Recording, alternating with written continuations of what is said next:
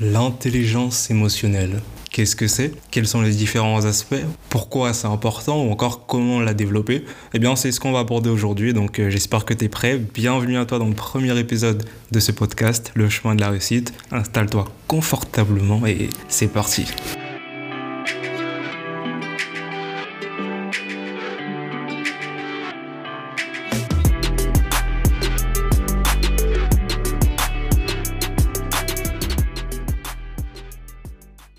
Je pense que tu le sais déjà, ou que tu en as au moins entendu parler une, au moins une fois. Il y a plusieurs types d'intelligence qui existent et on met notamment en avant l'intelligence euh, intelligence en matière de connaissances, en matière de compétences, etc., euh, de savoir-faire. Mais il y a un type d'intelligence que je trouve qu'on néglige un peu, euh, ou qui est à la fois aussi méconnu et pas assez valorisé, c'est l'intelligence émotionnelle. Qu'est-ce que c'est en fait l'intelligence émotionnelle Et bien tout simplement, c'est la capacité à pouvoir détecter une émotion la comprendre, l'interpréter, savoir la gérer et la traiter en étant pleinement conscient de cette émotion-là. Ça peut être bien sûr une ou plusieurs émotions et ça a un aspect en fait euh, double, c'est-à-dire à la fois interne par rapport à tes propres émotions, savoir les identifier lorsque tu as soudain euh, certaines émotions qui arrivent, et aussi à la fois externe, c'est-à-dire lorsque tu échanges avec quelqu'un, tu discutes avec lui, et ben cette capacité en fait à pouvoir détecter quelles sont les émotions qui animent la personne qui te parle, parce que en tant qu'humain, beaucoup de nos décisions, beaucoup de, de nos actions sont menées par nos émotions. Et d'ailleurs, c'est assez méconnu. C'est pour ça que je disais tout à l'heure qu'en fait, c'est quelque chose qui est négligé parce qu'on n'a pas forcément conscience de ça. Or, en réalité, bah, comme je le disais tout à l'heure, si on regarde les dernières recherches dessus, on se rend compte qu'en fait, la majorité de nos décisions, comme je le disais, à plus de 80%, sont en réalité dictées par nos émotions. Et donc, c'est pour ça que c'est important d'avoir, de développer une intelligence émotionnelle. C'est pour ça que c'est important d'être capable de d'identifier en fait ce qui nous anime nous lorsqu'on réagit par rapport à une certaine situation, lorsqu'on discute, échange avec une autre personne, pour pouvoir éviter d'un côté un clash d'émotions et en même temps pour pouvoir être lucide, pour pouvoir prendre des décisions de façon réfléchie, de façon saine pour nous et aussi pour nos relations, dans nos rapports, nos échanges avec les autres. Je disais tout à l'heure que l'intelligence émotionnelle est quelque chose qui est plutôt négligé, mais c'est un peu paradoxal parce que quand on regarde bien euh, les personnes à succès, que ce soit à grande ou plus petite échelle, eh ben on remarque en fait qu'ils ont tous ce trait commun qui est qu'ils ont une intelligence émotionnelle très développée. C'est-à-dire qu'en fait, euh, lorsque, tu, lorsque tu vois ces personnes échanger autour d'eux, lorsque tu vois les témoignages de, personnes, des connaissances, etc., qui ont eu l'occasion d'échanger avec ces personnes-là, de les croiser, de, les entendre, eh bien, ils ont cette euh, aisance, en fait. Ils ressentent cette, cette attirance dans le sens où euh, ces personnes sont des personnes lumineuses parce qu'elles savent interagir avec autrui et elles savent elles-mêmes bah, se gérer, être maître de soi, comme on dit. Et il y a aussi une différence entre, je trouve, entre les hommes et les femmes d'ailleurs. Parce qu'en fait, et ça c'est un truc, quand j'ai pris conscience euh, tout récemment, je me suis posé la question, c'est qu'en fait, depuis petit, il y a cette chose qu'on appelle euh, le journal intime que les filles euh, que les filles font et même en grandissant, certaines femmes le font ou d'autres appellent ça le journaling, histoire de prendre des termes un peu anglophones comme, comme on a l'habitude de faire. Mais bref, il y, a cette différence en fait d'activité de, tenir un journal de ses, de ses activités, de ses états émotionnels et en fait on attribue ça plus comme étant un comportement féminin et non un comportement masculin. D'un côté, on va dire, on trouve ça normal qu'une femme ou une fille le fasse et on encourage même à le faire. Et l'autre côté, voir un homme faire ça, c'est assez peu commun. Même si de, même si de nos jours, en fait, c'est de plus en plus mis en avant. Mais fut en temps, c'était pas le cas et même aujourd'hui, la tendance n'est pas encore totalement renversée. Or, ce dont je me suis rendu compte euh, récemment, c'est qu'en fait, les filles depuis petites, celles qui ont eu l'habitude de faire ça, ou les femmes en général, et ben en fait, ce qu'elles faisaient, c'était au-delà de simplement marquer leur jour, et en fait, c'était quelque chose, c'est une activité qui est beaucoup plus, beaucoup plus impactante que ça en a l'air. Parce que en notant ce qui leur arrive, comment est-ce qu'elles, comment est-ce qu'elles ont ressenti les événements qui sont passés, comment est-ce qu'elles se sentent tel jour, comment est-ce que leur, euh, leur état évolue jour après jour, etc. Comment est-ce qu'elles ont euh, réagi face à telle situation? En fait, elles, elles, ont le fait d'écrire toutes ces choses-là, ça permet en fait, au-delà de simplement écrire, etc., avoir un suivi, ça permet d'avoir un suivi de son état, d'être conscient de la façon dont on réagit à certaines choses et par la suite de pouvoir les traiter. Il y a beaucoup d'autres utilités, mais il y a cet aspect-là que je trouve qui est important, c'est qu'en fait, si tu n'as pas de suivi de ton état émotionnel, c'est bah, beaucoup plus compliqué de le gérer par la suite. C'est beaucoup plus compliqué de se rendre compte de certaines choses euh, qui, que d'autres peuvent remarquer, mais pas toi, parce que soit tu ne prêtes pas attention, ou alors tu les négliges, euh, ou alors tu y penses un jour, mais après tu oublies. Or, en ayant une trace écrite, eh ben, ces choses-là peuvent rester. Et tu peux voir ton, ton évolution. Tu peux voir que ah, à telle période, j'avais, j'étais comme ça. À telle période, je réalisais comme ça. Pourquoi? Eh bien, parce que je me sentais comme ceci, je me sentais comme cela. Et ça permet en fait d'avoir, comme j'ai dit tout à l'heure, un suivi et d'avoir des points de, euh, de comparaison, d'évolution et savoir quel est l'élément qui a déclenché telle réaction quel est l'élément qui a déclenché telle émotion? Et ça développe en fait la capacité à être plus conscient en fait de ce qui nous arrive, de comment on réagit, comment on est, etc. Et de pouvoir les traiter par la suite. Parce que, euh, comme je disais tout à l'heure, au, début, du, de l'épisode, beaucoup, la majorité de nos décisions, de nos réactions, actions, paroles, pensées sont euh, dirigées par nos émotions. Le problème est que ces émotions-là viennent de notre inconscient.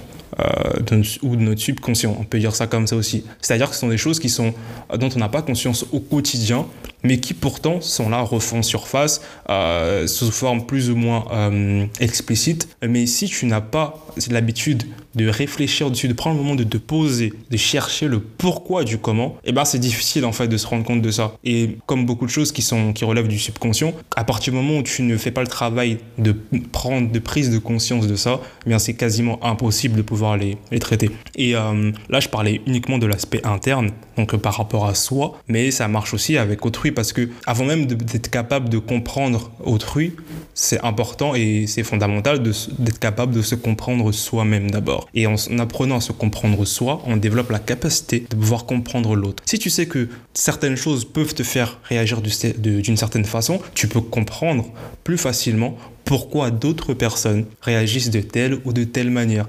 Tu ne te limites plus à euh, simplement ce qui est présenté, ce qui est en façade, aux événements, mais tu es capable d'aller au-delà de ça. Tu es capable de dire, en fait, cette personne a ouais, cette fille, elle a parlé comme ça, ou ce gars, il m'a parlé comme ça, mais euh, en fait, il y a quelque chose. Il y a quelque chose qui a fait qu'il a parlé comme ça. Ouais, y a, je pense qu'il y a quelque chose derrière, parce que on ne parle pas comme ça en vain. Encore une fois, nos actions sont dictées par nos émotions, en grande partie. Et donc, quelle est l'émotion qui l'a animé à ce moment-là?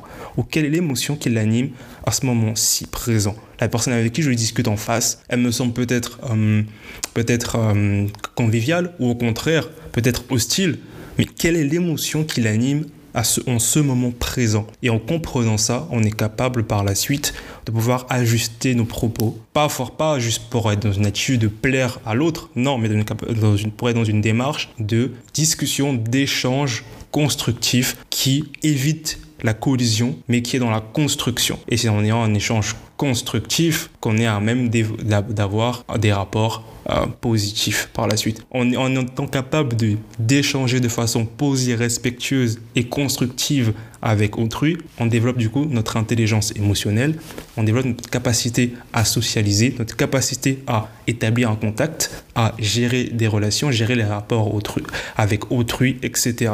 Donc c'est toutes ces choses en fait qui font que développer notre intelligence émotionnelle est très important, très très important. Et comment développer ça? Par l'exemple du coup du, journal intime, du journaling, c'est un exemple en fait euh, qui permet de développer, euh, de travailler ça. Ça passe aussi par l'introspection. Ça passe par le, le, travail de sa pleine conscience. Et c'est ça, en fait, l'introspection. L'introspection, c'est tu prends un temps, tu te dis, et tu réfléchis, en fait, tout simplement, par rapport à ce qui t'arrive, tout simplement. Un exercice tout simple, c'est pourquoi. Le pourquoi, ça, c'est le truc. Si, si tu as un truc à retenir, c'est pourquoi. Ça, c'est le truc qui va te permettre de comprendre tellement de choses, tellement de choses dont tu passes à côté, tout simplement parce que tu ne prends pas le temps nécessaire pour te dire mais pourquoi? Et pas juste un, simple pourquoi, mais encore et encore jusqu'à tomber sur le, la graine du problème. Il y a ce qu'on appelle l'exercice des, des 5 pourquoi.